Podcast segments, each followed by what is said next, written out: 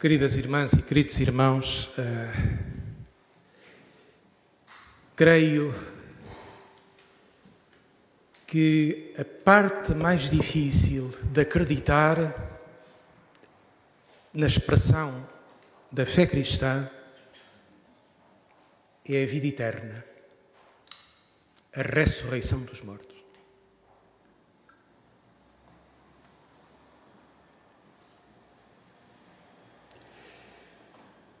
Amar os inimigos, nós sabemos que é difícil. Mas imaginamos o que possa ser.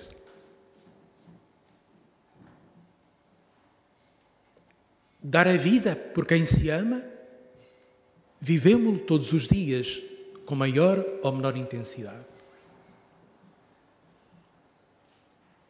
Considerar os outros seres humanos como irmãos, proclamamos, é isso que queremos, é esse o nosso ideal, com as nossas fragilidades. Mas, e depois da morte? Não sabemos nada. E a nossa linguagem de céu, de jardim, de paraíso, são metáforas são símbolos para dizer a qualidade e a intensidade de uma vida que é derramamento e plenitude de Deus em nós, que nos transborda, que nos completa, que nos realiza, que nos consuma e que está para além de toda a capacidade de imaginar e de querer e de pensar.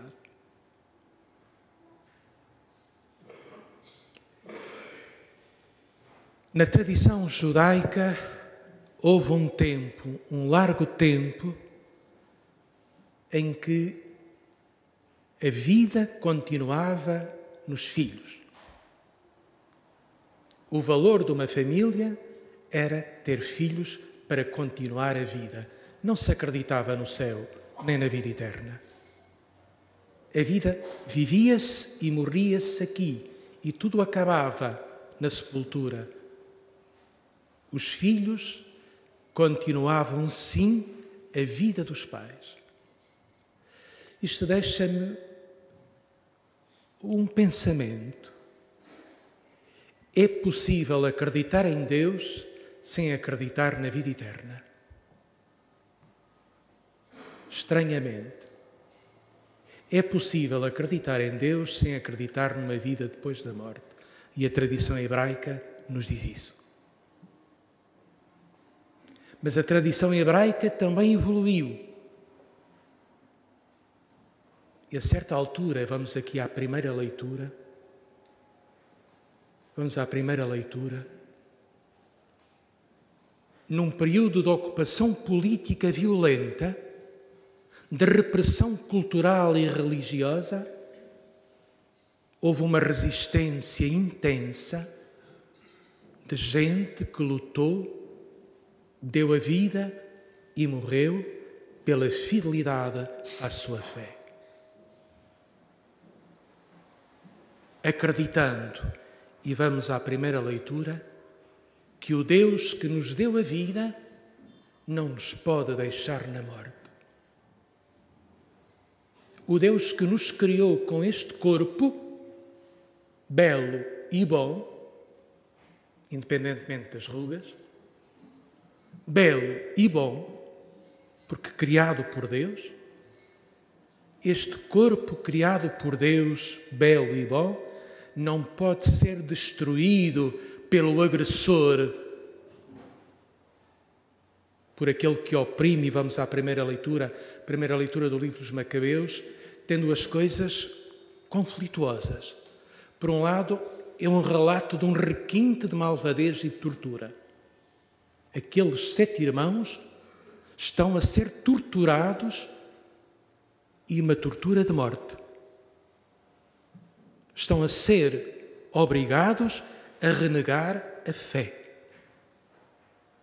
Mas aqueles sete irmãos, numa tortura de morte, afirmam convictamente que o Deus em quem acreditam e por quem dão a vida este Deus não os pode abandonar no vazio da morte.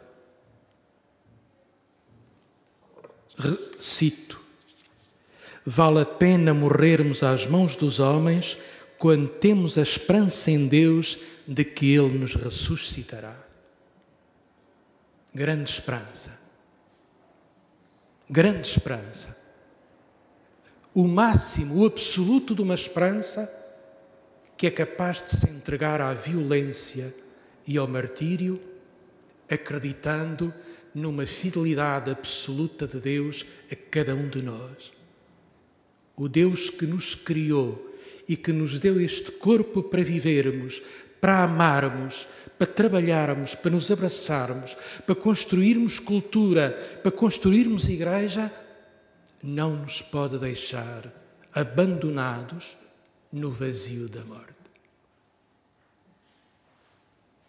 Eles entregam a vida, atravessam a violência, acreditando na fé, na vida eterna e na ressurreição. É difícil de o dizer.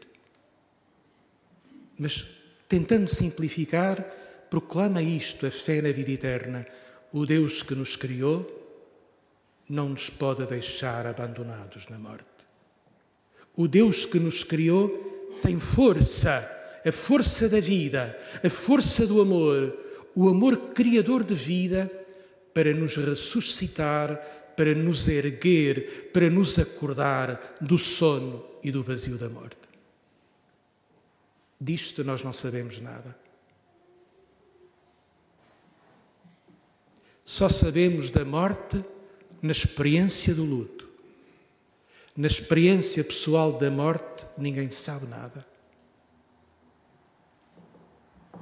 Estamos aqui no desconhecido completo, mas ao mesmo tempo também no, na dimensão mais decisiva da fé, em que com Cristo nos abandonamos ao Pai.